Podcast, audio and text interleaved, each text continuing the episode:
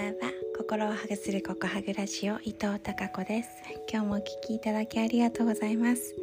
7月29日金曜日のココハグラジオです。めっちゃお隣の、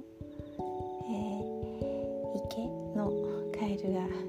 ゲーゲーゲロゲロ鳴いてます。スズムシも鳴いてますね。そんな夜です。まだ暑いですね。お家の中は。今日は一日中エアコンをつけてムックが静かにお留守番してくれていました。はいそんな、えー、夏ようやく真っ盛りというような、えー、私が住む地域なんですがあ今日はですね朝からすっごいショッキークなニュースが私のところに届いてきていやーメンタルやられましたね。もう仕事どころではないくらいショックを受けて落ち込んでいました。うん。もうね仕事どころじゃなくなって帰ろうかなと思っていたんです。まあそんな状況の時にですねなんとうちの息子たち何を感じ取ったのかいや感じ取ってはいないと思うんですけどね。珍しくですよ。いつも私から LINE するとまあ既読がつくかちょっと返事が来るかぐらいなんですけどたまにね向こうからなんか、えー、嬉しいニュースとか何かあるとたまに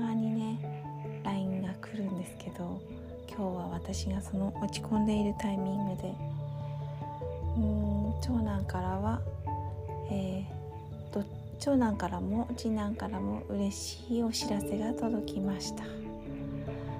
まあそんな時にでもですね今日の私はなかなかその LINE を開くこともできず昼頃までずっとね返事もできずにいたんですが、まあ、お昼休みになって開けてみて返事をし始めてから少し気持ちが楽になってそうその後もあの嬉しいニュース楽しい話題はずっと続いていて夕方までやり取りをしていたそんな、えー、年に何回あるかなっていう嬉しいやり取りができました。本当に今日は息子たちの LINE に救われたそんな一日でした。であとは明日ねこの短い夏を楽しもうとようやくこの土曜日日曜日は